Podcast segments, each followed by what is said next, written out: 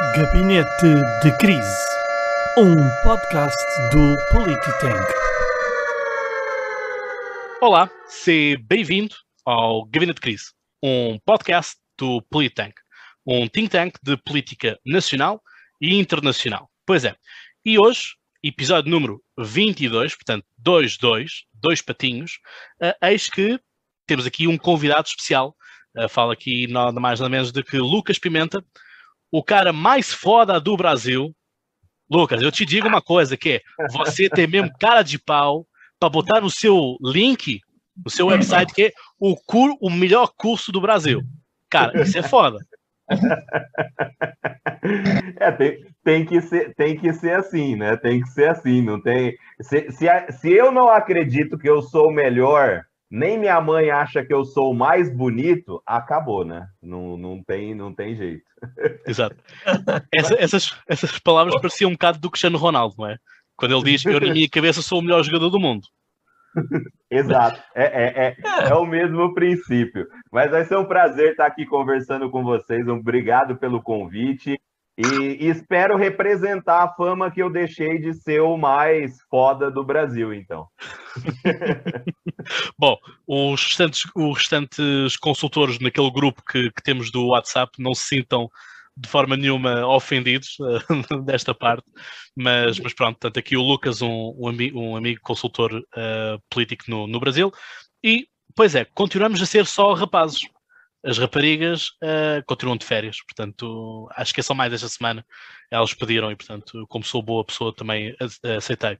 Portanto, aqui estou eu com o Emanuel Almirante. Bem-vindo, Almirante. Olá, Cláudio! Bem-vindo.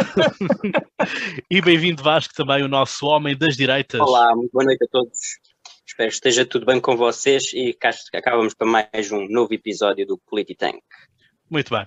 E portanto, já sabem, não se esqueçam de continuar a seguir as nossas redes sociais com a nossa mascote, o Júlio Rex. Pois é, a nossa mascote, o nosso dinossauro político que tanto existe, e certamente existem muitos dinossauros políticos aí no Brasil também. Uh, eles vão se prolongando. Uh, enfim, nós éramos pequenos, já ouvimos falar de Lula da Silva, portanto, Lula da Silva continua, uh, continua aí. e portanto, assim é. E, portanto, o Lucas hoje vai estar aqui também para representar mais esta, este lado brasileiro, porque sentirmos ter uma outra pulsação do outro lado do Atlântico, porque um dos nossos temas vai ser esta, esta bipolarização, esta crispação que está a existir, pelo menos nós assim o, assistimos, um, através da mídia, e vamos também ter que perceber aqui um bocadinho como a mídia uh, acaba por uh, influenciar muitas das coisas, porque enfim, do, quando foi o dia 7 de setembro, uh, muitos, ouvi muitos brasileiros contestar aqui em Portugal o facto da mídia dizer que os protestos pró-Bolsonaro foram violentos, outros disseram que não houve, não houve violência nenhuma, outros também disseram a mesma coisa do, de ontem, ontem, dia 12 de setembro, do Fora Bolsonaro, uns diziam que era pacífico, outros disseram que foi violenta, enfim, uh, vamos ter que perceber é aquilo que realmente importa, que é qual é a pulsação, o que é que está a acontecer, uh, e portanto, ao final do dia, uh, vamos ter eleições brevemente também no Brasil, perceber ao fim e ao cabo se uh, fica Bolsonaro, se volta o Lula, se aparece uma terceira via com, com, com o Ciro Gomes à frente. Eu sei que se tivesse convidado aqui a Lilian, ela já estava a dizer que Ciro ganhava já e, portanto, era já o melhor presidente do Brasil. Portanto, um beijinho aqui especial à, à Lilian. Uh, é muito infusiva nessa parte. E vamos, obviamente, ter que falar de uh, 11 de setembro, como é óbvio, portanto, o dia que mudou o mundo, 11 de setembro de 2001. Mas antes disso, obviamente que temos que fazer aqui uma nota especial uh, relacionada com a morte de Jorge Sampaio. E vamos também perceber, já tivemos aqui a falar em off, de como é que Jorge Sampaio foi visto no Brasil, uh, por, essa, por essa curiosidade. Um, eu pessoalmente recordo, recordo Jorge Sampaio como um amigo. Uh, é o primeiro presidente que eu tenho memória, portanto, eu nasci em 95, portanto, ele ganhou as eleições em 96. Uh, portanto, cresci com ele na televisão, por assim dizer. Assisti depois uh, à sua, a sua passagem de testemunha em 2006 dele para uh, Cavaco Silva, Aníbal Cavaco Silva, e, portanto, um, alguém que mudou Lisboa. À cabeça disto, uh, quero destacar aquilo que foi a remoção dos bairros de lata que existiam à porta da, de Lisboa, portanto, os Bidonville, uh, portanto, as barracas que, que existiam, portanto, as pessoas passaram a ter casas como deve ser. Uh, foi alguém. Cláudio, as favela, cara, as favela. Os favelados. Eu, eu- eu não acho, eu não acho, acho que não se chegou a esse, a, esse ponto sem, sem qualquer Nem tipo aos de... Bidonville, pá. Nos Bidonville já, já acho assim um bocadinho mais, mais próximo. Mais próximo, pelo menos assim chegou a haver uma reportagem. Uh, portanto, de- ó Lucas, estamos aqui numa discussão de qual é a minha barraca é melhor que a tua. Não sei se. Uh, não, mas digo isto porque chegou a ver, chegou a ver reportagens em França sobre, sobre as barracas em Portugal e eram É verdade. também de Bidonville, portanto daí estar a, a buscar. Cara, eles não sabiam o termo favela, não é? Mas o termo favela nem, nem sequer se aplica em Portugal, não é? Portanto nunca, Estou a brincar. Estou a brincar. nunca, nunca o aplicámos. Um, Estou a ser integracionista. Ah, faz bem, Sim. faz bem. Portanto, eleitorado de esquerda neste momento está a dar like no YouTube. Portanto, isso é uma coisa que tens de fazer, Acho que, like no aqui no- YouTube, acho que aqui, partilhar. pelo menos por enquanto, ainda não há assimil- assimilacionistas. Portanto, enquanto houverem, por, por enquanto, os integracionistas, já não, já, Já não é mau. já não, a coisa não, não é mau. É. Exato. Portanto, obrigado, Presidente, é aquilo que eu posso dizer. Ahm, e obviamente fui prestar a minha homenagem no, no velório ahm, ao, ao Jorge, ao Jorge Sampaio. Emanuel, o que é que te apraz dizer? O que me apraz dizer, sobretudo, é que a minha maior memória dele é mesmo na intervenção que ele teve no, no conflito Timor-Leste, não é? Acho que foi o legado mais importante que ele deixou, ah, uma vez que teve impacto internacional, nacional e internacional, obviamente. Era e foi visto sempre como um homem bom, foi, isso foi repetido à exaustão nas cerimónias fúnebres Uh, e eu acho que justamente não, no caso dele, não é um clichê. Normalmente diz-se, não é? Quando as pessoas morrem, os defeitos também morrem, mas desta vez acho que não. Morreu um homem, um homem bom, um homem que provou que podemos ser um, inteligentes sem ser manipuladores e que podemos ser decisivos ou decididos e termos emoções. Portanto, isto é, uma, um, é um cocktail muito difícil de, de, de ter numa pessoa só. Era uma pessoa brilhante em termos, penso eu, na minha opinião, em termos de pensamento ah, produzido. E tinha uma coisa que falta agora na política, que é minha carisma. Ah, sabia não, não, não foi sempre nas melhores condições para todas as lutas, perdeu lutas, como ganhou, mas, sobretudo, eh, o que eu recordo do presidente Jorge Sampaio, para além do trabalho que ele fez em Timor-Leste, muito, muito importante, é a, dignifi- a dignificação do, do cargo. Portanto, enquanto, quer enquanto presidente da Câmara Municipal de Lisboa, mas sobretudo enquanto eh, Presidente da República.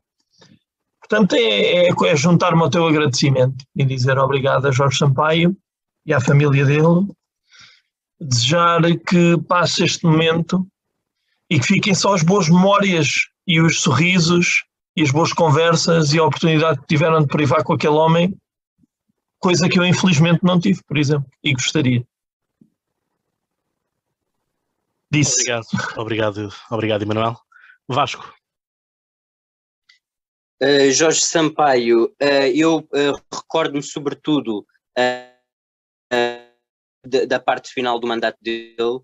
Um, não me recordo tão bem da, uh, da- dele enquanto presidente de Câmara de Lisboa. Recordo sobretudo a parte final do mandato.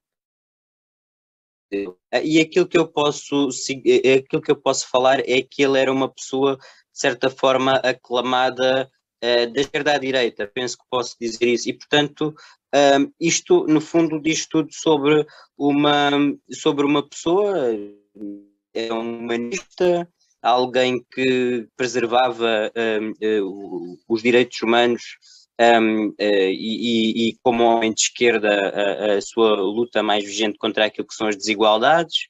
Um, foi pioneiro um, enquanto presidente da Câmara de Lisboa, alianças à esquerda em Portugal e, portanto, muitas das vezes, quando se fala nestes acordos do António Costa com o Partido Comunista e com o Bloco, uh, a verdade é que Jorge Sampaio já tinha feito esse caminho de convergência à esquerda um, e, portanto, um, inaugurou, digamos assim, esse modo uh, novo de fazer política em Portugal.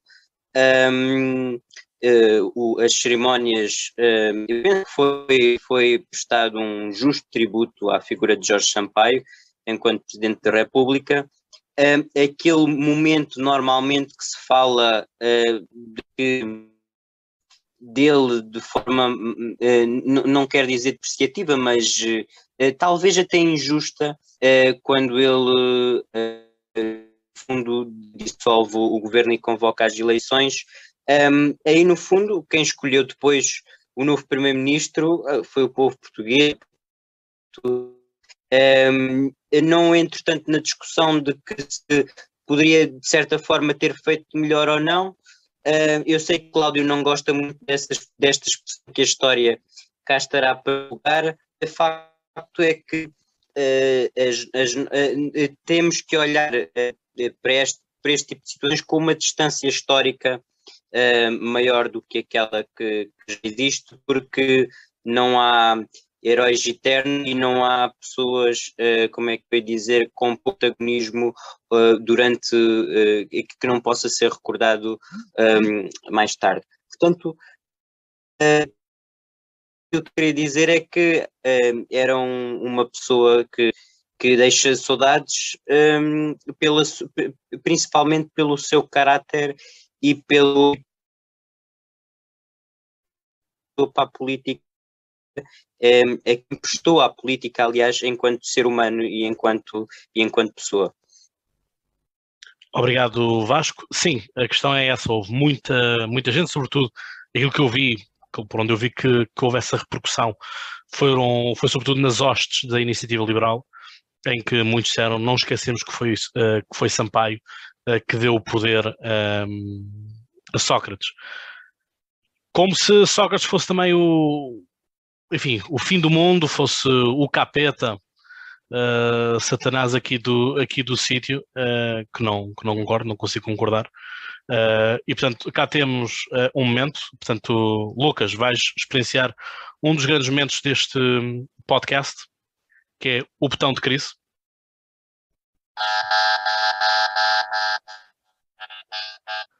Emanuel tem uma crise, força crise, uh, força Emanuel. Força, crise.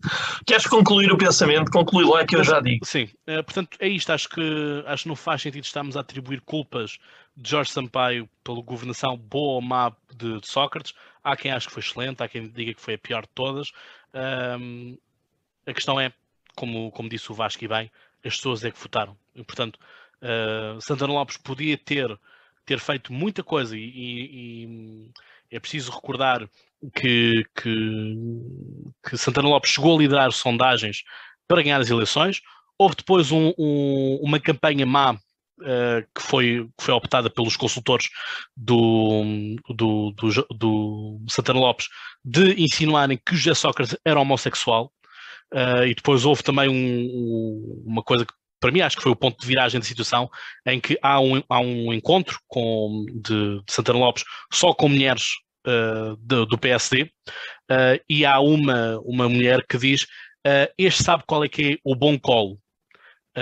e o Santana Lopes basicamente consentiu aquilo, validou aquilo, e portanto contribuiu para aquilo que foi depois uma, uma campanha de vitimização de Sócrates, com esta narrativa toda de o quererem acusar de homossexual, que era uma campanha de vitimização que poderia Santana Lopes muito bem ter feito, que é o Presidente não gosta de mim, o Presidente quer pôr o seu partido no poder, portanto não vamos permitir que o Presidente, sobretudo porque em Portugal um, as experiências presidencialistas não correram bem. Até tivemos aí com o Ramalhianes, eh, que era o Ramalhianes, eh, e a coisa não funcionou. E, portanto, era aí que ele podia ter feito uma narrativa e não o fez. Portanto, é isto. A culpa de Sócrates não é, um, não é Jorge Sampaio. Emanuel, tua crise. É só, uma, é só uma linha. Eu agora vou inaugurar um novo conceito de botão de crise, porque a crise não é contigo, é com as pessoas que disseram esse tipo de coisa. Portanto, vamos lá ver se a gente se entende, que é para não ter de me chatear já no início do episódio. Isto que disseram sobre Jorge Sampaio não só é uma ignomínia, como é mentira. Portanto, Jorge Sampaio não tem a culpa nem do caráter de Sócrates ou da falta dele, dependendo de, da visão de cada um. Não tem culpa de, de, de falta de caráter ou do excesso, ou do excesso de boêmia do Santana Lopes. Não tem culpa das circunstâncias nas quais foi colocado e até fez uma coisa que normalmente os políticos não fazem, que é admitir um erro.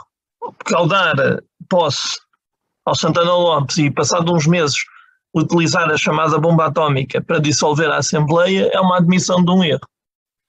Portanto, eu não, eu não tolero este tipo de comparações eh, que pretendem fazer de nós pessoas menos capazes cognitivamente. Portanto, tudo aquilo que o Sócrates fez é responsabilidade do Sócrates, bom ou mau. Não é responsabilidade do Presidente da República.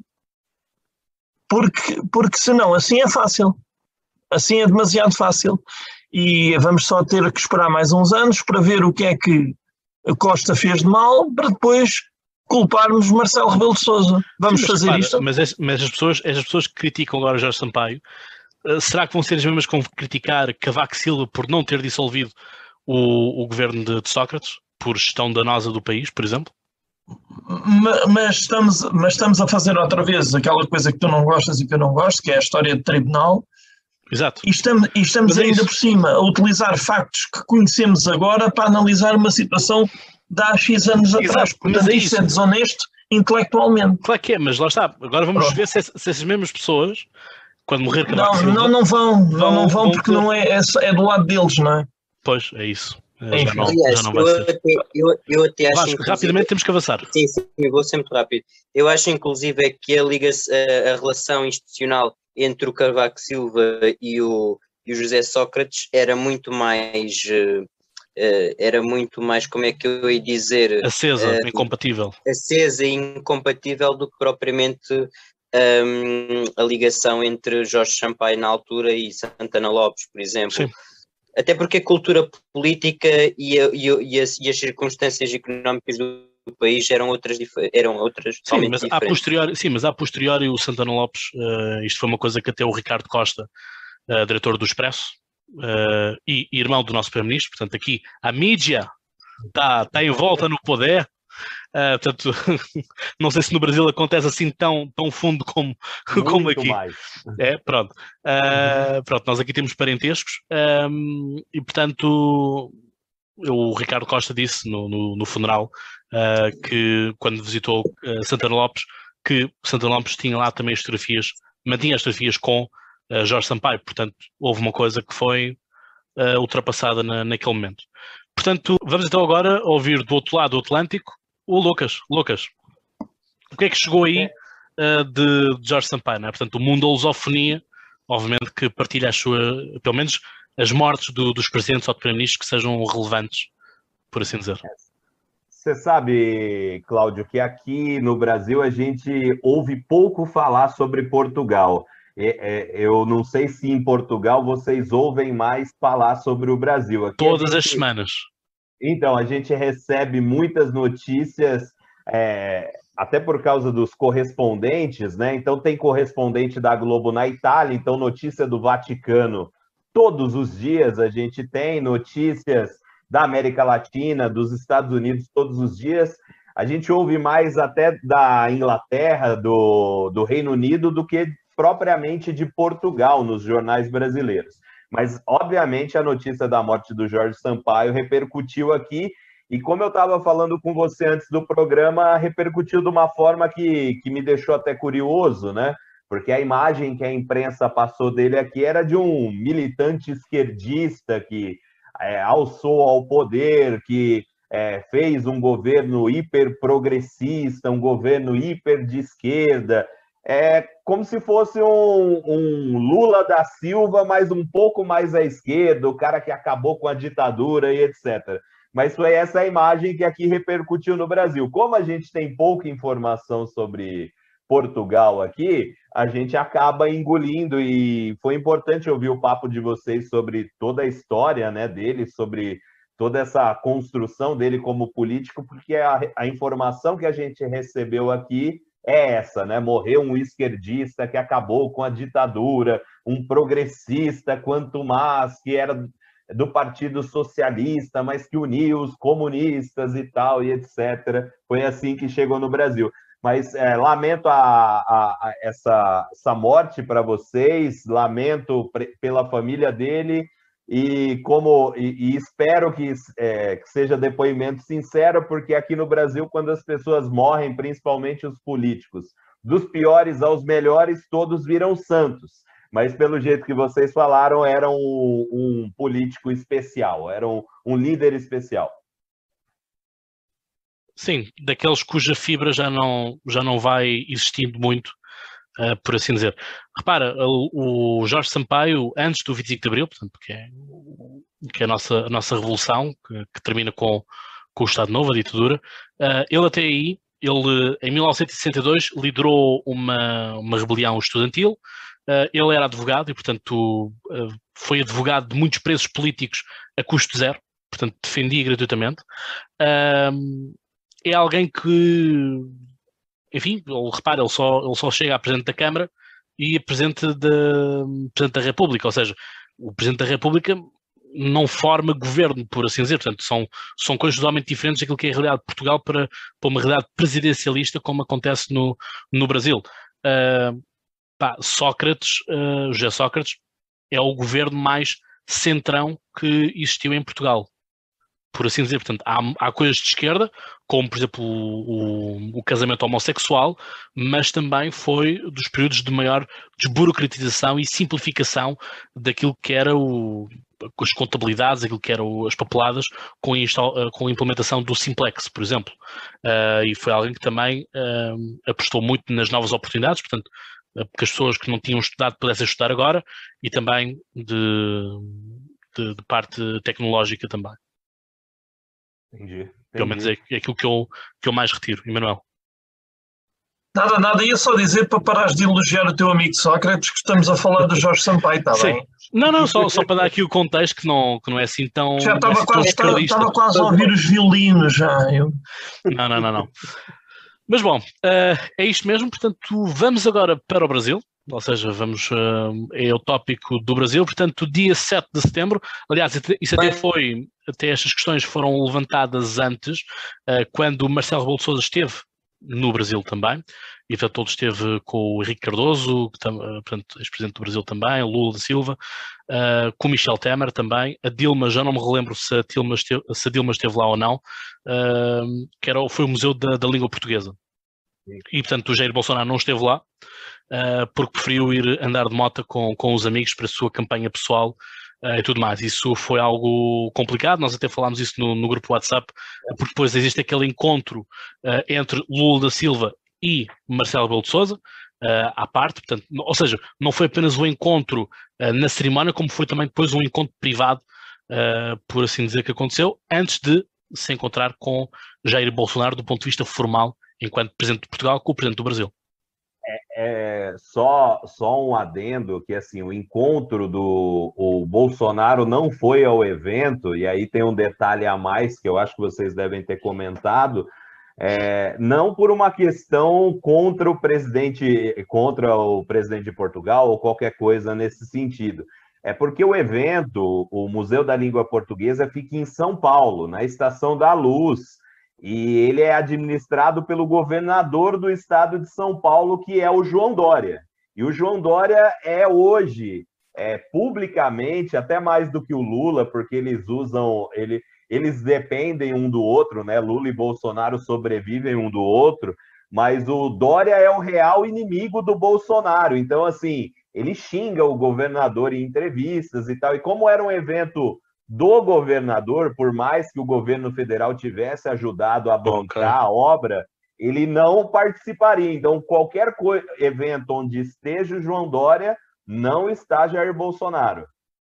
Ok, Esse, eu por acaso não sabia disso, não sei se o Vasco ou o Emanuel sabiam disso, isso não nos, pelo menos a mim não, não me chegou na altura essa, essa parte, essa. Eu vou dizer, eu vou dizer porquê, só, só para não.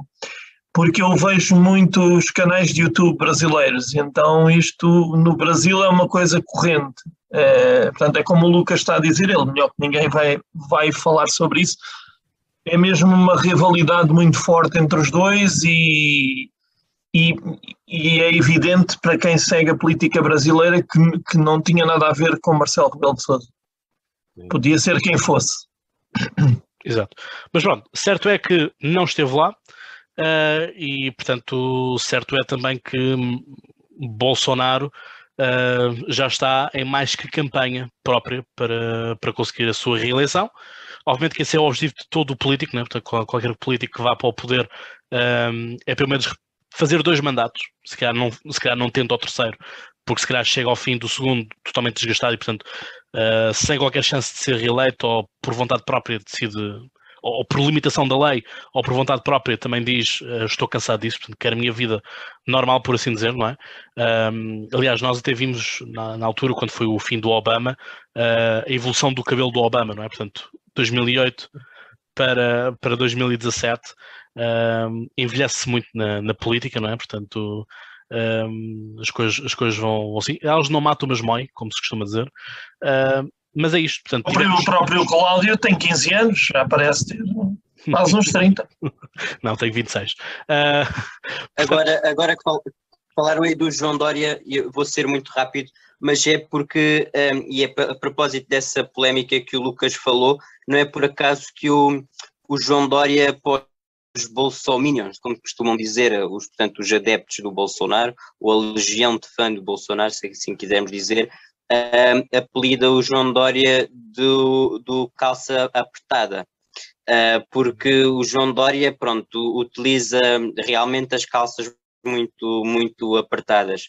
Um, e houve uma polémica, inclusive, no Twitter, entre um dos filhos do Bolsonaro, agora não me recordo se foi o Eduardo, se foi o Flávio, a propósito disso, agora não tenho a certeza se ele depois teve, se isso deu, deu origem a que ele tivesse que ir responder a tribunal ou se ficou somente pelo Twitter em si. Uh, a questão é que isso, eu lembro-me que na altura deu alguma polémica no Brasil, precisamente oh, por, por causa dessa, dessa expressão. Eu não sabia que tu eras polícia da moda.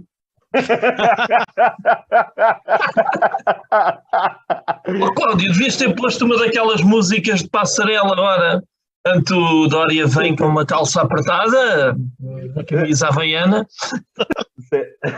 Mas é, é isso, não é, Lucas? Mas, ah, é, se, Mas, é, se tu pudesses dar um insight em relação a isso do, é, o que, que acontece com o João Dória e o Jair Bolsonaro, né? O, o João Dória, para quem não conhece, ele era um empresário, ele tinha um grupo de empresários, né? Um, um think tank só de empresários, e ele reunia políticos para unir esses políticos aos empresários. Ele fazia essa ponte, né? O que claro, esse Brasil, é o objetivo sempre a gente denomina como lobismo, né? Que é proibido aqui no Brasil, mas. Aqui também. É, é, é mas, mas é faz... é permitido na União Europeia. No Parlamento Europeu Isso. pode fazer lobby. Ah, é? Então, a, aqui mas é em Portugal é proibido.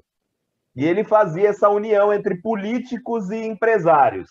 É, com esse grupo dele que chamava LID, né? E o João Dória, do nada, ele sempre teve boa relação com o PT, com todo mundo. Do nada, ele resolveu virar político a convite do ex-governador de São Paulo, Geraldo Alckmin, e virar prefeito de São Paulo. E como ele ia concorrer contra o PT, ele adotou uma postura muito liberal, antipolítica, anti-esquerda, anti-socialismo, e criou todo esse discurso. Ele ficou dois anos na prefeitura de São Paulo, da cidade, e foi ser governador. Nessa campanha dele para governador, que foi a última, ele teria uma dificuldade enorme de vencer a eleição, porque é, a cidade de São Paulo é metade da população votante em todo o estado, e todo mundo odiava ele, porque ele ganhou a eleição e não fez nada do que prometeu e abandonou a cidade para concorrer a governador do estado. E aí ele, para novamente colocar esse discurso de eu sou a direita, ele criou uma, um slogan, né? E ele usou, ele diz que nunca usou agora, ele nega até a morte, né? Nega igual o Pedro negou que fosse amigo de Jesus três vezes, ele nega a mesma coisa. Mas ele usou, ele usou escrito Bolsodória, que é metade Bolsonaro, metade Dória, camiseta. Tem vídeo dele na Avenida Paulista aqui gritando Bolsodória, Bolsodória. Passou dois meses do governo Bolsonaro, o presidente começou a, a divergir do que ele pensava e ele virou um inimigo do presidente Jair Bolsonaro. Ele começou a criticar, começou a bater e etc. Isso que o Vasco falou é uma reação do, do, do público, né, do presidente Jair Bolsonaro contra o Dória, porque efetivamente ele usa calças apertadas. Agora, do ponto de vista da estratégia, o próprio Dória adotou isso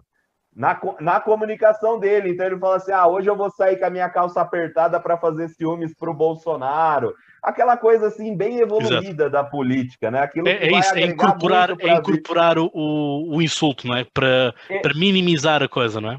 É, exato, e, e, aí ele faz isso o tempo inteiro. Então, no começo até dava um problema, depois o Dória mesmo brinca.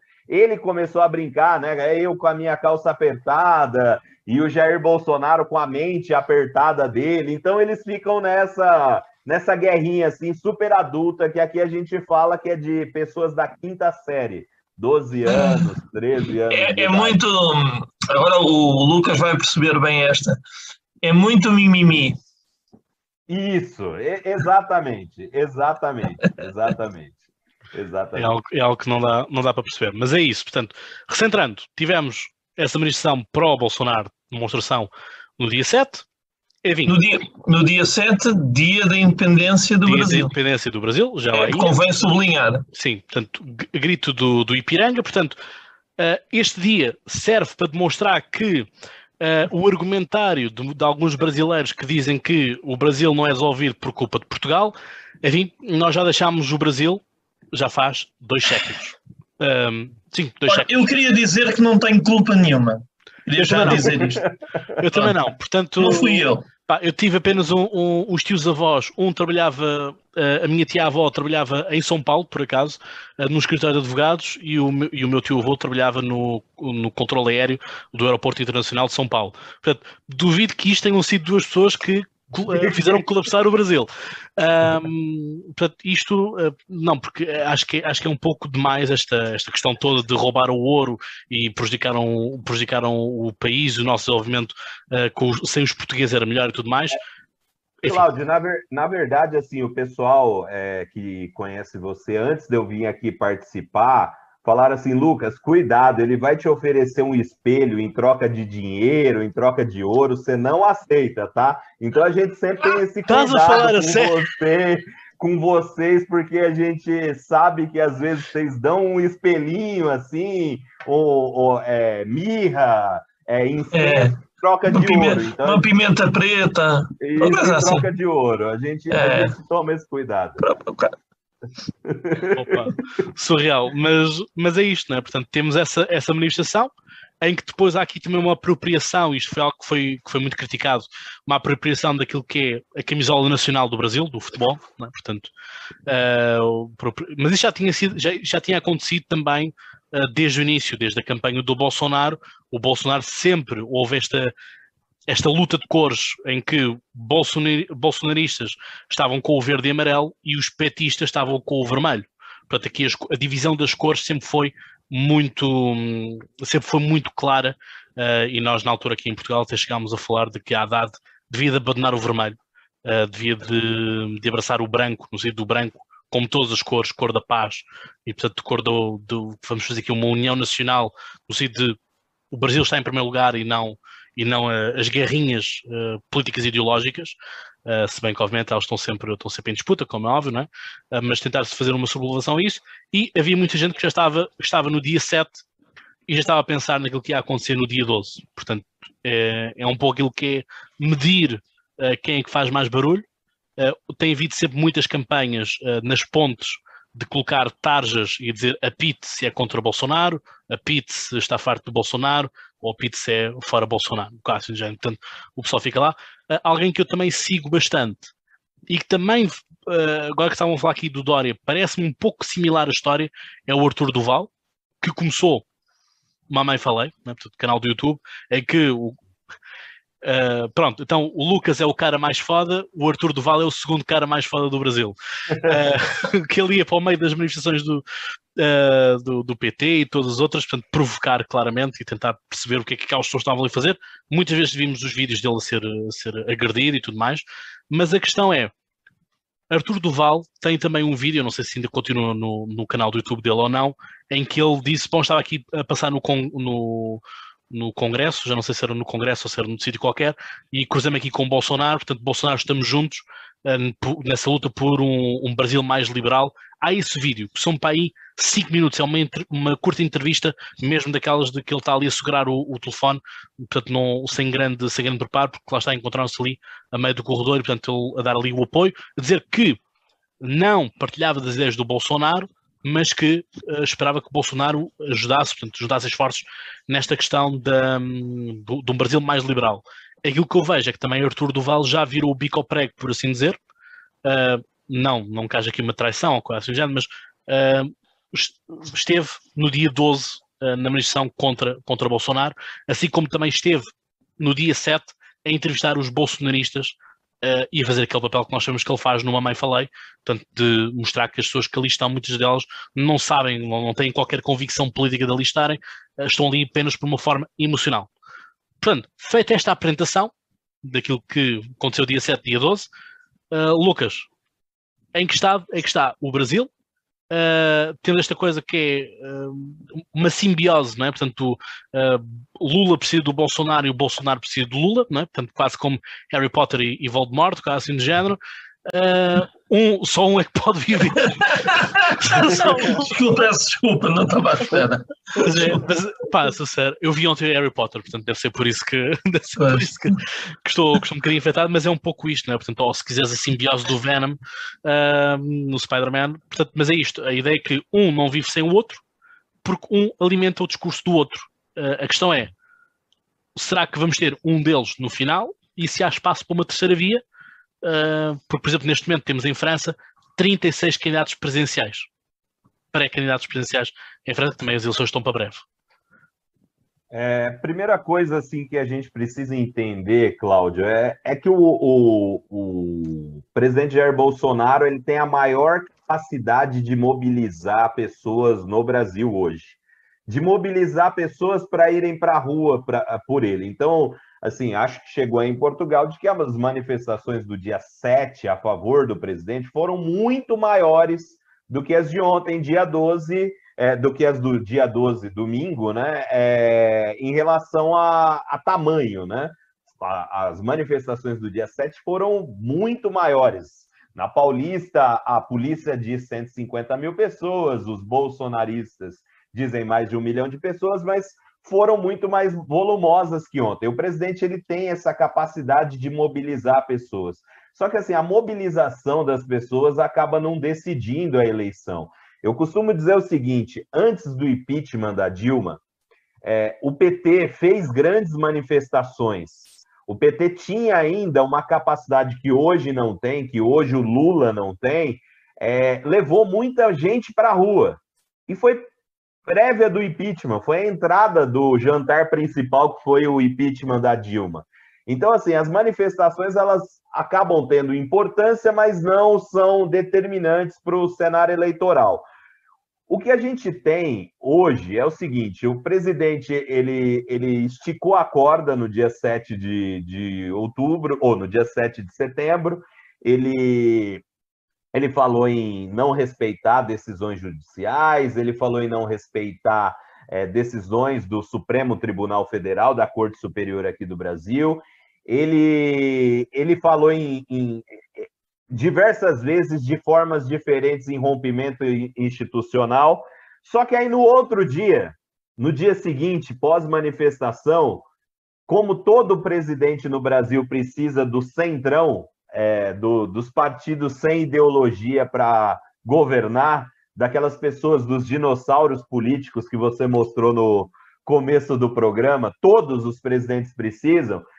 O Bolsonaro foi orientado a dar um recuo, a voltar atrás. Então, ele, com a ajuda do Michel Temer, que é ex-presidente do Brasil, é ex-vice-presidente do PT, é ex-secretário de Segurança Pública do maior massacre numa, num presídio aqui de São Paulo. Então, ele já é ex-tudo, ele já esteve em todos os lados da disputa ajudou o Bolsonaro a escrever uma carta para a nação falando de pacificação. E essa carta do Bolsonaro, ela traz assim uma, uma nuvem nebulosa no Brasil, porque a gente tinha muito claro de que o Bolsonaro representava os interesses da direita, o Lula representava os interesses e o público da esquerda, e tinha um contingente enorme de gente que não era nem Lula e nem Bolsonaro, caçando o candidato que conseguisse reunir tudo isso. Essa carta do Bolsonaro, ela traz um, uma dúvida nisso, porque se o Centrão, se esse grupo sem identificação de grande poder político, grande barganha política, realmente abraçar o Bolsonaro, o Lula fica isolado. E tudo caminhava justamente para o contrário tudo caminhava para que esse grupo, para que essas pessoas, para que é, esse, esse grupo que manda em todos os governos do Brasil e participa de todos os governos do Brasil, eles abraçassem o Lula, porque o Lula é muito mais próximo, né? O Lula já, já brincou de esconde-esconde com eles, né? E o Bolsonaro, por enquanto, ainda não tinha feito esse aceno. Então, é, o, o que acontece no Brasil hoje é uma expectativa para os próximos dias. Uma, uma expectativa se o, se o Bolsonaro, por exemplo, ele vai manter essa postura paz e amor dele, né? Gente boa, amigo de todo mundo, que quer pacificação. E aí ele vai começar a construir uma trajetória para trazer mais gente, para sair da bolha dele, né? Que hoje ele é, é, incrivelmente ele é restrito na bolha dele ou se ele vai ter outro rompante de loucura, de brigar com todo mundo, de, de pedir voto impresso, de não respeitar a decisão judicial, de ir contra a, o, o Supremo Tribunal, e esse grupo vai caminhar cada vez mais para o Lula ou para um outro candidato. Mas por que, que eu falo para o Lula? A manifestação de ontem é, e a baixa adesão dela mostrou que essa terceira via, ela, ela não, não, tanto nas pesquisas, quanto nas ruas, e quanto na representatividade, essa terceira via ela não existe. Porque o que, que a gente tem de terceira via hoje no país? Você tem o Ciro Gomes, que sempre foi ministro do PT, que sempre foi aliado do PT, apesar de ter começado no PDS, lá um partido da ditadura, ter sido do PSDB. Já faz mais de 20 anos que o Ciro Gomes é um aliado do PT, então ele não é uma terceira via, ele é uma via auxiliar do PT. E você tem o João Dória, que está na carreira política por conta da, da, dele ter se aliado ao Bolsonaro. Desde que o João Dória virou político, ele é um antipetista. Recentemente, ele virou um anti-bolsonarista. Então, ele também não é uma terceira via. Ele é uma via auxiliar do Bolsonaro. Então, os, a, a, os progressistas insatisfeitos com o PT jamais vão votar no João Dória. E os direitistas, os conservadores, os liberais insatisfeitos com o Bolsonaro jamais vão votar no Ciro Gomes. Então, hoje a terceira via ela não existe porque ela não tem um candidato que reúna todos, esse, todos esses interesses das pessoas decepcionadas tanto com Lula quanto com Bolsonaro. Então é isso que está acontecendo no Brasil. É um cenário nebuloso, mas que caminha para Lula e Bolsonaro chegarem até lá. E o fator decisivo vai ser se o Bolsonaro vai conseguir governar e para isso ele precisa da política, ou se ele vai dar uma de louco de novo, vai perder a política e vai perder o apoio e vai perder a governabilidade, e aí o Lula vem mais forte. Hoje eu não acredito em terceira via. Bem, levámos todos aqui uma, uma, uma lição de política brasileira, uh, mas é isso, é, é isto que nós precisamos também, ou seja, porque vai gerar uma coisa, Lucas. Não, não, não. Ah, parecia, parecia, parecia que ias dizer alguma coisa, um, porque é um pouco isto. Um, aqui na, na, nos média em, em Portugal, um, lá está aquilo que nós tivemos sempre e temos por parte das nossas televisões é um ataque feroz a Jair Bolsonaro e a Donald Trump. Portanto, tudo o que Trump fazia era péssimo, tudo aquilo que Bolsonaro faz é péssimo. Portanto, não há direto ou contraditório, uh, por assim dizer. Depois, tudo o que há, as pessoas são logo rotuladas de trumpistas ou bolsonaristas. Um, e o que eu acho que é necessário é termos realmente assim um debate sério, sem, sem nada nas mangas, um, e que realmente consigamos perceber que as coisas são assim e a política é crua uh, no que toca a isso. E é um pouco isto que é. Uh, por aquilo que tu estás aqui a dizer, não há basicamente alguém que seja limpo, uh, porque tens o Ciro Gomes que está agarrado, tem, tem um passado, tem uma mancha no PT, tens o Dória que tem essa, essa mancha, esse passado também com, com o Bolsonaro. Assim, eu acredito que as pessoas possam mudar, eu acredito que as pessoas possam e são livres de, de mudar e portanto eram de uma perspectiva e passaram para outra e portanto assim, assim o é e tiveste o, o caso do, do Sérgio Moro é? que foi a grande bandeira de Jair Bolsonaro no início e Sérgio Moro também saltou do barco e portanto também neste momento uh, suponho que também não seja assim tão querido uh, do povo como se calhar era no início. Não sei qual é, é a perspectiva dele agora. Pensa comigo, Cláudio.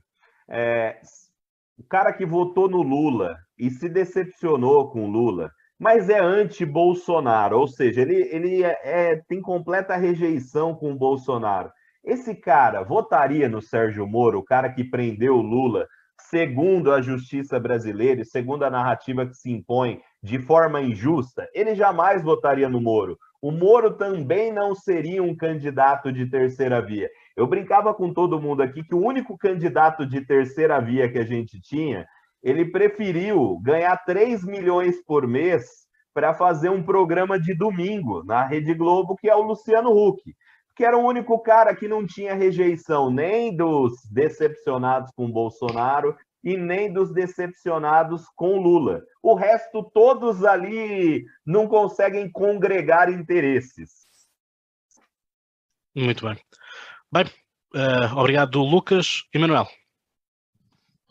Bom, uh, depois desta lição do professor Lucas, eu vou só acrescentar uns Eu falei que ele era o cara mais foda do Brasil. É, é Lucas é foda, né? Aí. Uh, mas antes de é assim, falar. Eu, só, eu só espero que o algoritmo do YouTube não, não nos diga não nos corte, da escada, sim. Não nos corte os milhões que nós temos a receber. Sim, sim. Lucas, antes de começar a falar, uh, tenho aqui manjericão e tenho aqui também noz moscada, portanto, depois, quando puder, você envie-me a sua barra de ouro, tá bom? Eu, eu enviarei. Pronto. Uh, mas eu vou enviar mesmo, apesar de ser português, eu vou cumprir a palavra, tá bom? Pronto. Bom, uh, depois deste statement, uh, para lembrarmos a nossa, a nossa querida colega de painel, a Carlota, que não está aqui presente. Portanto, Carlota, esta é para ti. Uh, vamos lá falar de coisas sérias que são a política do Brasil, apesar de parecer que é uma coisa meio a brincar, meio a sério. É carnaval permanente. É, é uma festa. E então eu, tava, eu recolhi aqui um, um, dado, vou só dar um dado de que é, portanto, é a mobilização de, das ultim, da última manifestação, do dia 12, ficou muito aquém do, do esperado, porque havia divulgada, em, sido divulgada em julho pela Datafolha uma sondagem que dizia que 54% declaravam-se a favor do processo de impeachment do presidente Bolsonaro. E segundo a Polícia Militar, como o, Lucas estava a dizer, os, e agora não vou aqui a ter nos, nos números se são verdadeiros, se não são, mas os números da Polícia Militar diziam-se em 7 de setembro para o Bolsonaro estiveram 125 mil pessoas na Paulista e agora dia 12 estiveram 6 mil. Só para ver, termos uma consciência da diferença de mobilização, quer seja isto ou muito mais, ou múltiplos destes valores. o que é importante aqui uh, ressaltar para mim é esta, esta falta de esta falta de escolha e nós sentados aqui na nossa cadeira em Lisboa uh, podemos ter tendência a achar que sabemos melhor o que é que é que sabemos melhor que os brasileiros o que é que é melhor para o Brasil. Eu tenho muita dificuldade em fazer esse juízo, uma vez que parece que é escolher entre dois males, qual seria o mal menor? Um presidente, ou ex-presidente, no caso, declaradamente corrupto, ou um presidente em exercício suspeito de corrupção? E eu penso que não é a escolha mais fácil de fazer, uma vez que, como o Lucas disse, uh, Ciro Gomes não é uma verdadeira alternativa, é, diria eu, e peço desculpa ao Ciro e, e à, à, à, moça que falaram há pouco, que eu agora não me lembro do nome dela. Liliane. A Liliane, a Liliane me parece um pequeno assistente de, de, Lula, e não quero dizer um fantoche porque é muito forte, mas um, um assistente, uma versão B, o genérico daquilo que é o original. Uh, agora, o que vai, o nós vamos ver no, nas próximas eleições brasileiras é um bocadinho a amostra daquilo que pode acontecer se a extrema-direita ganhar mais tração em Portugal. Portanto, é curioso ver como continuamos ligados historicamente uh, e, e como tudo aquilo que o Lucas disse, e se fizerem uma retrospectiva agora, se puxarem o episódio para trás e ignorarem o sotaque brasileiro do Lucas e o facto do Lucas falar em nomes brasileiros e substituírem pelos nossos, uh, os nossos as nossas personagens, vá lá, uh, vocês vão, vão ver que bate tudo certo bate tudo certo, todo o discurso é igual, a, poli, a polarização é igual, a trampização da política é a mesma, e, e, eu não quero dizer com isto que se é bom ou se é mau, mas é um fenómeno que, que está a acontecer. Portanto, pelo menos diante de, de, dos meus olhos e por aquilo que eu entendo. Uh, e portanto, como é tão parecido, eu estou muito curioso, como há muito tempo não estava, vou ser sincero, para ver efetivamente quem é que vai ganhar as, as eleições brasileiras e de que forma. Uh, portanto, e de que forma no sentido com que distância. Uh, porque muitas vezes quem faz mais barulho perde. Sim. Agora vamos ver se isso é verdade ou não. E, e eu, não, eu não estou aqui a torcer, isto é bom que eu veja estas eleições, porque eu não estou a torcer nem por um, vamos, vamos usar aqui uma expressão brasileira, nem por um time, nem pelo outro. Eu estou só aqui do alto da minha posição moral como colonialista a ver os meus colonos a brincarem à política. E serve isto para. Serve, eh, portanto, vou, vou, já concluir, Cláudio. Não, neste momento, já neste momento quem, quando, quando um brasileiro ouvir isto, já estamos cansados no Brasil. Não, mas não, mas repara, não faz mal, porque o Oceano Atlântico é muito, muito grande. Concluindo o meu pensamento, eh, este, diria eu, o meu brilhante pensamento, eh, acho que vamos ver certamente uma luta muito acérrima por cada voto, vamos, vamos ver, vamos ter uma campanha, uma campanha energética dos dois lados, não sei se vai, vai necessariamente escambar se calhar para o negativismo, e esta coisa da, da reviravolta de volta atrás do Bolsonaro é tão verdadeira como a madeira da minha secretária que é feita em contraplacado. Portanto, vamos agora ao Vasco. Força. Como nós sabemos, o Brasil já há algum tempo esta parte que que, que está dividido politicamente e, e, portanto, uh, uma sociedade dividida, como nós já tivemos a oportunidade de ver o rescaldo daquilo que foram as eleições norte-americanas há pouco tempo, um, tendo um, certos fenómenos uh, extremos que não são, que não que não são os melhores cartões de visita para, para a democracia em si, portanto, um, o próprio, os próprio, o próprio sistema de justiça, um, a educação, tudo isso depois um, acaba por ser um bocado um, apanhar por reflexo daquilo que, que é o sistema político e, e daquilo que é a saúde em si da, das democracias, digamos assim.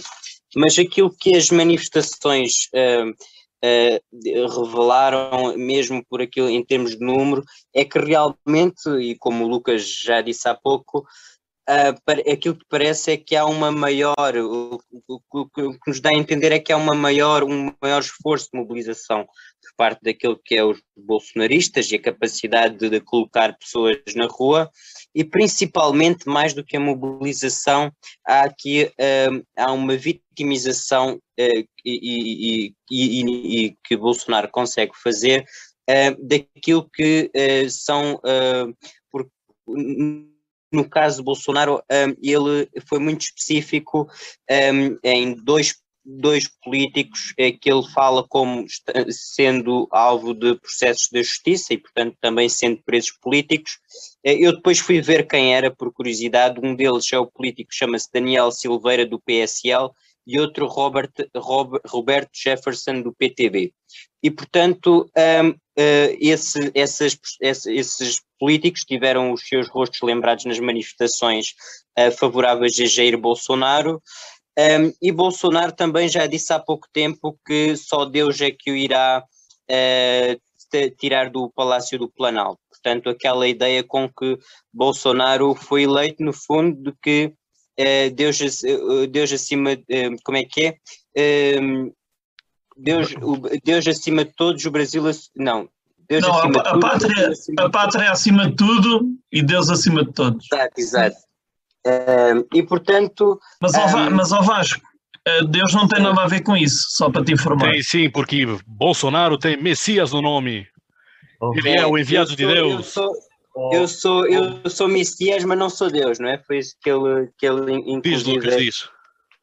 Ô, ô Vasco, só, só para deixar o programa de vocês um pouco mais com a cabeça sim, revirada, sim, você falou do Roberto Jefferson, que hoje ele é um mártir bolso, bolsonarista, porque ele foi preso, porque ele falou que tinha que tirar o STF, que tinha que jogar o, o ministro no córrego, amarrado tal. Roberto Jefferson, ele é um cara que é assim, ó, ele era do mensalão do PT, ele recebia dinheiro do governo Lula. E aí, quando deixaram de pagar ele na, nos Correios, escândalo dos Correios, deixaram de dar dinheiro para ele, ele foi lá, ele é todo teatral, né? Ele falou Virou assim, um preço político, foi?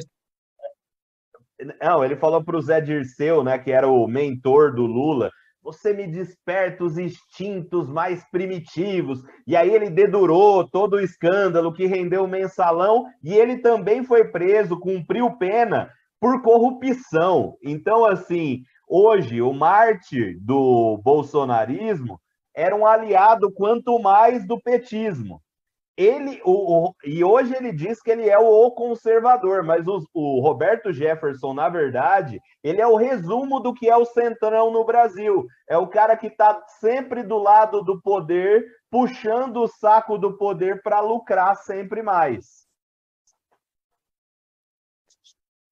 Ô oh, Lucas, mas eu só, e, só, e, e, Cláudio, só para terminar aqui, aquilo que estava a falar, e portanto, nesta utilização de Deus por parte de Bolsonaro e este apelo à religião, aqui é uma forma de fazer política.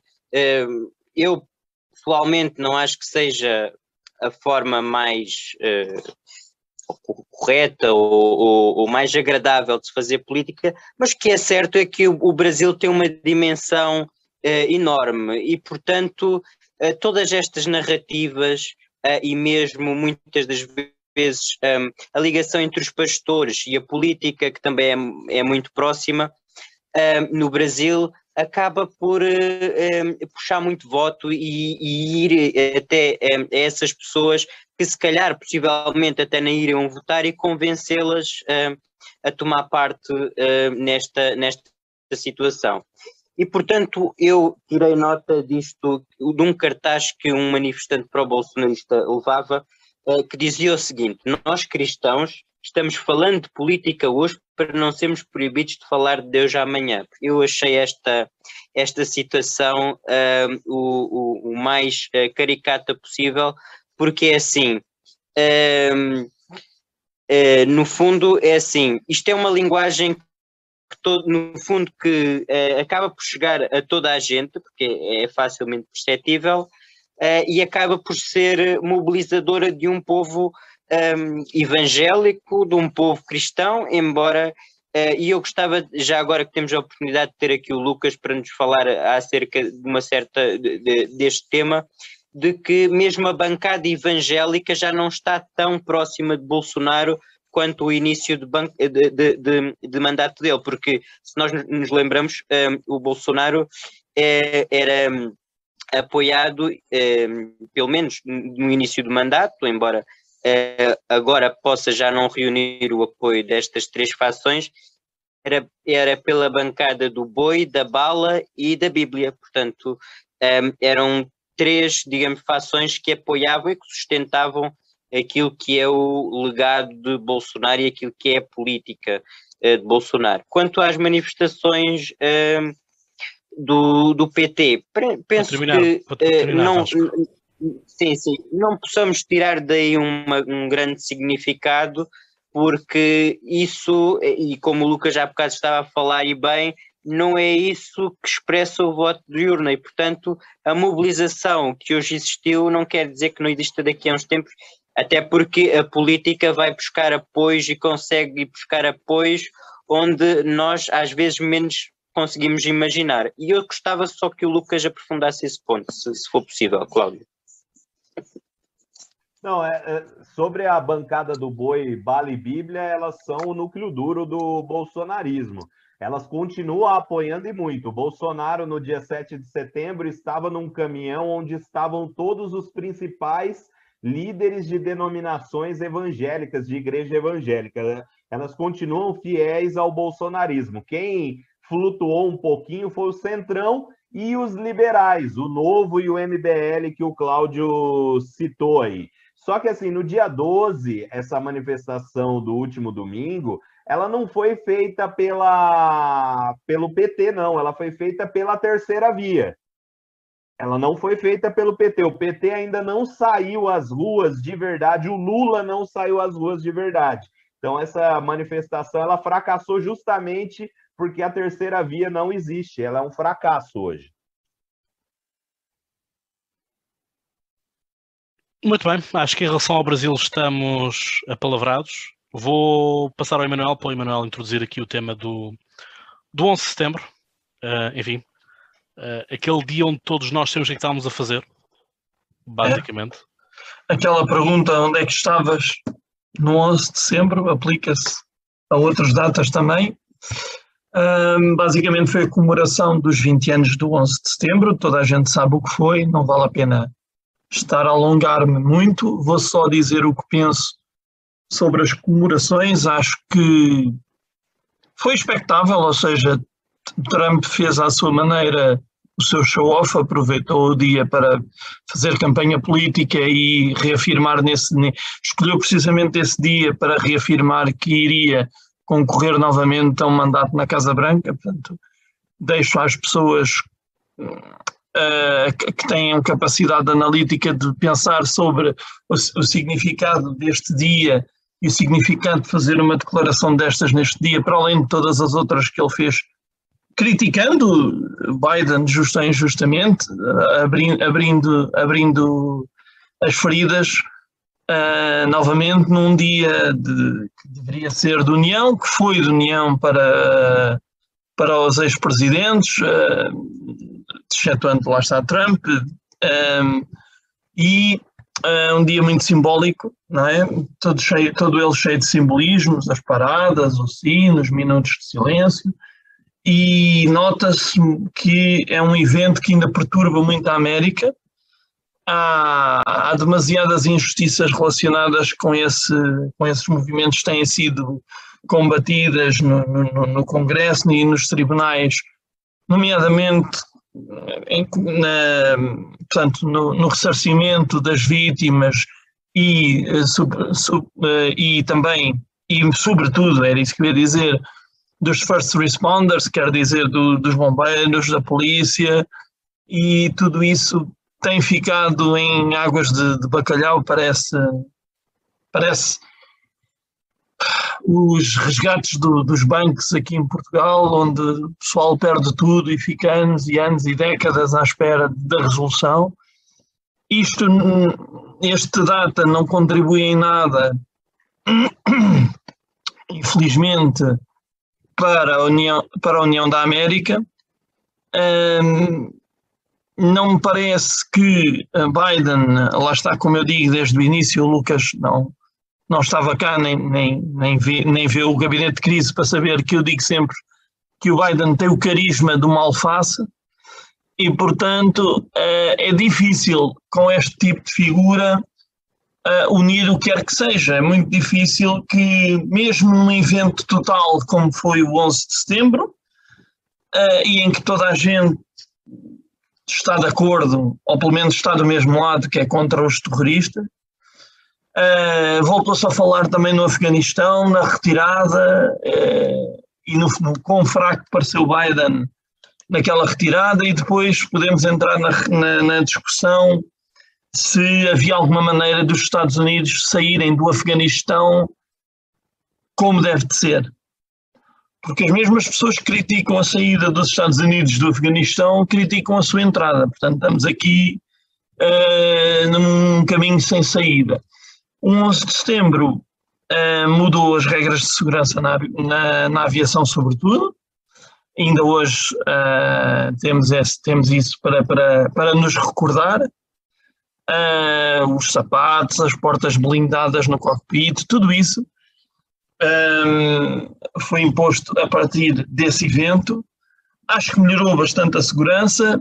Não tem havido, excetuando pontualmente na Europa, alguns atentados e, portanto, diria que no longo, ao longo prazo os Estados Unidos ganharam a guerra, mataram Bin Laden, mataram Saddam Hussein, um, ou deixaram, no caso do Saddam Hussein, deixaram que o matassem, é mais assim. Um, e eu acho que no longo prazo venceram. Agora pode-se perguntar do lado americano a que custo. Uma coisa que não se pode dizer é que Biden não tenha sido coerente com as suas próprias posições. Muito bem, obrigado, Emanuel. Vasco. Ah. Portanto, um, quando nós falamos de 1 de setembro, e há bocado é impossível nós não nos recordarmos de onde é que nós estávamos. Eu lembro-me perfeitamente que uh, era, era miúdo, bebê, uh, pouco, tinha, portanto, um, 4, 5 anos de idade um, e estava numa alcatifa um, a brincar com, com, com os troncos que haviam lá na, na casa da minha avó e a olhar para a televisão muito espantado com, com aquilo que era e a tentar perceber o que é que se tinha passado. E recordo-me perfeitamente que estava tudo incrédulo à minha volta, pois qualquer pessoa que tivesse olhado para a televisão naquela altura percebia que algo de errado uh, estava a passar e mais tarde depois veio a comprovar que uh, foram atos terroristas e portanto com a intenção de matar uh, cerca de 80 mil pessoas, que era o que o World Trade Center, o edifício, uh, uma das torres, levava. portanto, para nós termos uma ideia. E lembro-me também de onde estava George W. Bush nessa altura, que tinha ido visitar uma escola Uh, e estava com, com umas crianças uh, sentado uh, a explicar algo e entra uma pessoa ligada à defesa um, ou aos serviços militares, alguém muito próximo dele que o avisa que uh, as, as, torres um, uh, houve um avião que embateu numa das torres e passado pouco tempo um, bateu numa outra das torres e portanto um, houve logo ali de certa forma o reconhecimento de que aquilo que poderia ser um ataque terrorista. Uh, e, e aquilo que todos nós recordamos muito bem é de pessoas a sair, eh, a tentar sair daqueles edifícios. Eu recordo que do 90 ou 92 andar para cima não havia qualquer hipótese de, de salvamento das pessoas e elas só tinham duas hipóteses de morrer. Uma era morrer queimadas, morrer carbonizadas, e a outra era atirarem-se lá para cima, que não tinham qualquer hipótese de sobreviver uh, caso caíssem cá para baixo. Uh, portanto, um, isto é, foi um, um, um, é algo que fica na memória de todos nós e fi, fizeram 20 anos de algo que, que, que realmente nos marcou uh, de certa forma a todos nós. E a propósito disso, eu vou deixar aqui uma sugestão que é para quem puder ir ver o The Turning Point, que é uma série que está a passar agora na Netflix sobre os 20 anos do 11 de setembro. É uma recomendação que eu deixo. Olha, eu posso dizer que eu vi, uh, estou a ver o Turning Point e é muito bom. Posso, posso confirmar. Muito bem, muito bem, assim, assim é. Um, Emanuel, obrigado por ter estado aqui connosco. Sei que vais ter que ausentar-te uh, agora, mas é verdade. Temos. Força a todos, não se esqueçam www.polititank.pt Polititank no Instagram, Polititank no Facebook, Polititank no YouTube, Polititank na vossa vida. Vamos embora. é isso. Obrigado. Um abraço. Valeu. E portanto, com o Valeu, vamos uh, agora ouvir de ti, Lucas, onde é que tu estavas e que, que retrospectiva, o que é que, o que, é que te apraz dizer tudo isto do, do 11 de setembro? Que este ano, enfim, é ano de aniversário, aniversário de duas décadas, uh, tem um capítulo que eu acho que dificilmente vamos conseguir apagar na nossa memória, esta questão do Afeganistão, ou seja, passados 20 anos, voltamos ao mesmo ponto, basicamente.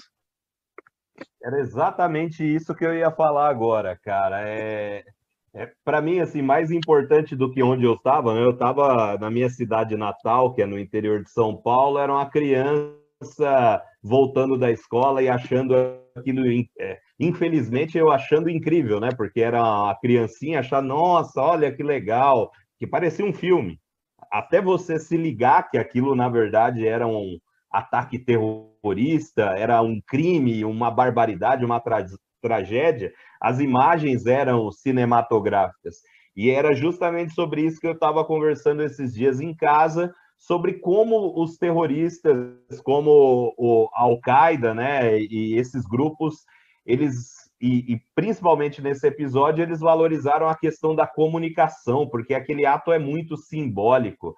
Existiriam atos muito mais eficientes se eles quisessem promover o, o, o terrorismo, promover morte, mas eles queriam também comunicar, eles também queriam deixar uma mensagem, por mais nefasta, por pior que fosse a mensagem que eles queriam passar, mas eles pensaram na questão da comunicação de estar em um lugar de ampla exposição, na, na maior cidade dos Estados Unidos, na cidade com mais câmeras, onde o mundo daria toda a atenção que eles precisavam para a causa deles. Então, pensando do meu lado da comunicação, o quanto eles pensaram em se comunicar e o quanto eles estão pensando agora novamente, porque se você for pensar 20 anos depois, a gente volta com a questão do do Talibã no Afeganistão, a gente volta com o medo do que o Talibã pode fazer, com quem está por trás ou quem está ao lado do Talibã nessa retomada do poder e o quanto eles novamente pensaram na questão da comunicação, de voltar ao poder exatamente 20 anos depois, ah, mas é porque os Estados Unidos ia sair, porque facilitou, mas isso tem uma questão muito importante de comunicação, da forma que eles estão comunicando essa retomada de poder e a forma como, como eles estão pensando essa construção deles e o quanto isso é assustador para o nosso futuro. Porque, assim, a partir do momento que o terrorismo consegue, além de se preocupar com o próprio terrorismo, com a própria atrocidade, ele também se preocupa com a comunicação, é porque a gente falhou como sociedade mesmo. É isso, aliás, eles até agora, este ano, quando foi no dia 11 de setembro, lançaram uma comunicação de cerca de uma hora a falar de como os talibãs tinham vencido a guerra contra os Estados Unidos da América porque para todos os efeitos assim o é. Uh, ou seja, uh, parece que parece que simplesmente tivemos ali um cerco de 20 anos, portanto foi um cerco que durou mais, mas que mesmo assim não foi, não foi capaz, e à conta disto, vidas de militares americanos, uh, e nós sabemos o quanto o budget americano dedicado à guerra existe. Aliás, o, o, o, Biden falou de que foi investido um trilhão de dólares na, nesta questão do, do Afeganistão. Enfim, não consigo imaginar, não consigo visualizar o que é que são, o que é que é um trilhão de dólares, portanto, a nível de, de bens materiais, o que é que isso o que é que isso é, o que é que isso equivale. Eh, acaba por ser assim uma coisa, uma realidade longínqua que infelizmente eh, se calhar nenhum de nós aqui vai, vai lá chegar. Agora, aquilo que para dizer, bom, eu, para já eu estava em casa, eu estava com a minha mãe e portanto estava, estava no, no quarto com a minha mãe e estava a dar aquilo. E portanto aquilo foi assim algo algo estranho no podcast Conversa. No Instagram do podcast Conversas escrevi a memória que eu, que eu tinha. E lembro-me do quanto durante esse tempo todo para mim era assustador uh, depois de jantar ter que subir as escadas para o primeiro andar porque achava eu, uh, criança de 6 anos, uh, que Bin Laden podia estar escondido ali no escritório, algo assim de género. Portanto, enfim, eu que nunca tive medo de papão e boogeymans e coisa assim de género e homens do saco e tudo mais, mas uh, essa questão do Bin Laden, porque era, lembro-me, uh, que era toda a hora nos noticiários estava a passar a imagem de Bin Laden, uh, a imagem dele, o zoom que faziam no, nos olhos, ele com a espingarda, portanto, toda esta, todas essas coisas, a mídia também contribuiu muito isso, como estava a dizer, para a comunicação, quase para a glorificação da, das coisas. Eu não sei como é que funciona no Brasil, com a questão dos incêndios, com os fogos, mas nós aqui em Portugal, basicamente, se há um fogo, uh, todas as televisões vão para o local do fogo e são capazes de estar ali duas horas em direto a mostrar o fogo um, ehm, e ainda estar a falar com populares e tudo mais. Eu acho que isso para os pirómanos deve ser o melhor momento do dia uh, por causa disso. E, portanto, eu acho que uh, a televisão ainda tem que perceber um bocadinho mais daquilo que é o, o limite entre a informação, ou seja, onde é que acaba a informação e começa a propaganda, por assim dizer no sentido de as coisas passarem a ser uma propaganda que nós queríamos, simplesmente não temos dinheiro para pagar e, portanto, conseguimos fazer de forma gratuita. Porque se tu hoje quiseres pôr um, um, um anúncio qualquer de um candidato, tens de pagar tempo de antena para a televisão por lá um spot publicitário. Uh, mas tu consegues fazer com que esse candidato vá para as notícias, custa é zero. E, portanto, ainda consegues, se calhar, extorquir dinheiro se disseres o candidato só dá entrevista se pagarem a tal. E, portanto, isto depois começa quase um leilão de ver qual é, é a televisão que dá mais para ter aquele candidato que fez algo uh, para ter uma entrevista. Um, para isso, agora, de facto, uh, que o nosso dia a dia mudou, eu acho que sim, mudou muita coisa, não apenas no, no ramo, no ramo da, da, da, aviação.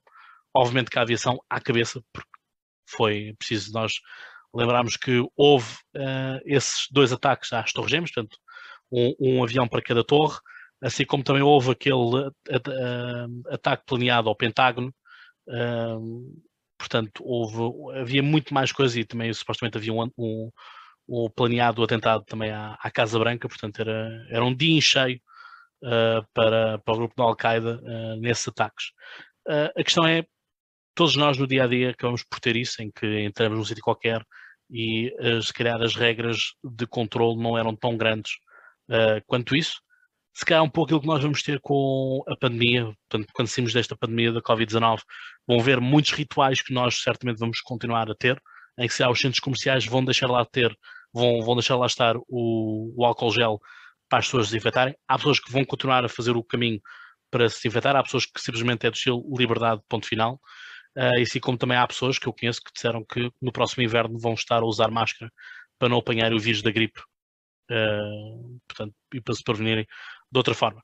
Uh, mas é isso. Mas lá está, a única certeza que nós temos, e era isso que tu, penso que é isso que tu estás a querer dizer, é que o mundo nunca vai ser o mesmo depois de, quer do atentado, quer seja da pandemia, destes, destes acontecimentos que. Uh... Sim, Vasco, houve aqui um corte qualquer.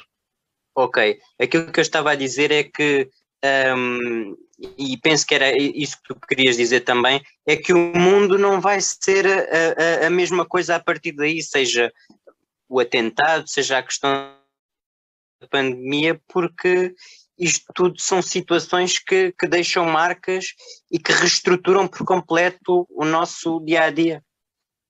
Absolutamente. Exato, é, é, mesmo, é mesmo por aí. Uh, como é que foi no Brasil, uh, Lucas? Qual é que é o. Ou seja, para a mídia brasileira e para o, para o brasileiro comum, que impacto é que tem esta questão do, do Afeganistão? Para nós uh, é um pouco do estilo, é já aqui ao lado, e nós, nós Europa, vamos levar aqui com a vaga de migrantes que vão sair do Afeganistão. não acredito que o pessoal do Afeganistão vá querer fazer o voo para o Brasil, é? no sentido de que é dispendioso, é demasiado, demasiado longe quando, quando existe a Europa aqui bem perto e que conseguem ir no. Infelizmente, vão, uma vez mais, vão lucrar as redes de tráfico humano, uh, mas que impacto teve esta questão uh, do Afeganistão para, para o Brasil? Então, aqui no, aqui no Brasil, é, é, até pela, pelo histórico que vocês têm aí, vocês têm uma preocupação muito maior com a questão do terrorismo, né? Então, o Vasco estava falando sobre a mudança de comportamentos e a mudança do mundo a partir do 11 de setembro e comparando com a pandemia. Para a gente, assim, a, a pandemia é algo que vai ditar muito mais comportamentos, porque ela é muito mais próxima historicamente da gente do que o próprio terrorismo e o próprio 11 de setembro, apesar de estarmos no mesmo continente dos Estados Unidos. E para a gente aqui, o, o que fica dessa questão do Afeganistão é, é, é, Você falou sobre a questão dos incêndios, eu acho assim impecável. No Brasil, a gente tem um problema nessa época de seca, que aqui está muito seco, não chove, é que são os, as pessoas que soltam balões, né? Então a, a, TV fica a todo momento mostrando, olha, soltou balão, aí pegou fogo no mato, tal, e queimou tanto de, é, floresta, eu sempre é, falo o seguinte, sempre analiso da mesma forma que você. Quanto mais o cara que solta balão vê imagens de balões voando e pegando fogo em mato na TV de graça, mais ele vai ter interesse em soltar balões. E a questão do é, da TV aqui, a TV a todo momento mostra os caras da do Talibã com armas, é, é, armas, armas, é, aquele ostensivo é, de armamento, e o, eu sinto que gera só mais interesse dos brasileiros sobre o que é o Talibã. Até pelo momento que a gente vive de, de disputa, de atrito político, busca por mais liberdades individuais, com até a própria questão do próprio arma, armamento, vê isso o tempo inteiro e incentiva que mais pessoas se interessem por aquilo, e não um interesse necessariamente bom, mas o um interesse de curiosidade, de saber, de tentar entender motivos, de buscar motivos do porquê as, esse grupo, porque essas pessoas fazem isso, sendo que nada do que eles fizerem é justificável, né? É isso, é que é, é que mesmo isso, quase que é, é romantização, não é? Acaba por haver depois uma certa romantização, a mesma coisa que acontece com com, com Che Guevara, né? aliás temos aquela música, não é? El Comandante uh, de Che Guevara, enfim, a música é bonita, devo confessar, de vez em quando gosto de ouvir, um, mas é preciso não esquecer as atrocidades que Che Guevara também fez. Um, mas, é, mas é um pouco isso, não é? Eu estar a falar de onde é que acaba a comunicação e onde é que começa a propaganda, às vezes a linha é muito, muito tenue e lá está. E, e no Brasil há essa clarividência, essa daquilo que é a TV Globo, aquilo que é a TV Record, e portanto que são espectros diferentes, interesses diferentes também nessa, nessa parte. Uh, portanto, é isto, em relação ao setembro, acho que não, não há muito mais a acrescentar uh, esta parte. Uh, nós por cá estamos quase a ter as eleições para as autarquias, portanto, as prefeituras, como seria aí no Brasil. portanto, já dia 26 de setembro, portanto, faltam 13 dias, e portanto, obviamente nós aqui no Politank fazemos o apelo a que votes, não interessa quem é que tu vais votar, se votas à esquerda, se votas à direita, se votas liberal, conservador, o que quer que seja, aquilo que importa para mim, e acho que aqui também falando para o Vasco e pessoalmente o Lucas mesmo estando do outro lado do, do, do, do oceano e portanto não, não lhe dizer praticamente nada, hum, acho que aquilo que, que, todos nós queremos é que a democracia funcione e que realmente a democracia, que, que o dia das eleições seja a festa da democracia, em que cada um uh, vai descarregar o seu voto, porque uh, não votar e estar durante 4, 5 anos, qualquer que seja as eleições, estar a protestar, não é justo, porque houve um momento para nós falarmos e tu podes dizer, Cláudio, mas é apenas um voto. A questão é, por haver muitas pessoas que dizem que é apenas um voto, por isso é que nós estamos com abstenção acima de 60%. Portanto, mais de metade da população não vota, mais de metade da população não está a exercer o seu direito e, meus amigos, o 25 de abril de 1974, já aqui falámos no início deste programa, uh, foi ontem, basicamente. Portanto, a democracia não está, uh, não é eterna. Né? Portanto, como se, não sei se tu conheces esta frase, Lucas, mas uh, nós por cá dizemos quem adormece em democracia acorda em ditadura.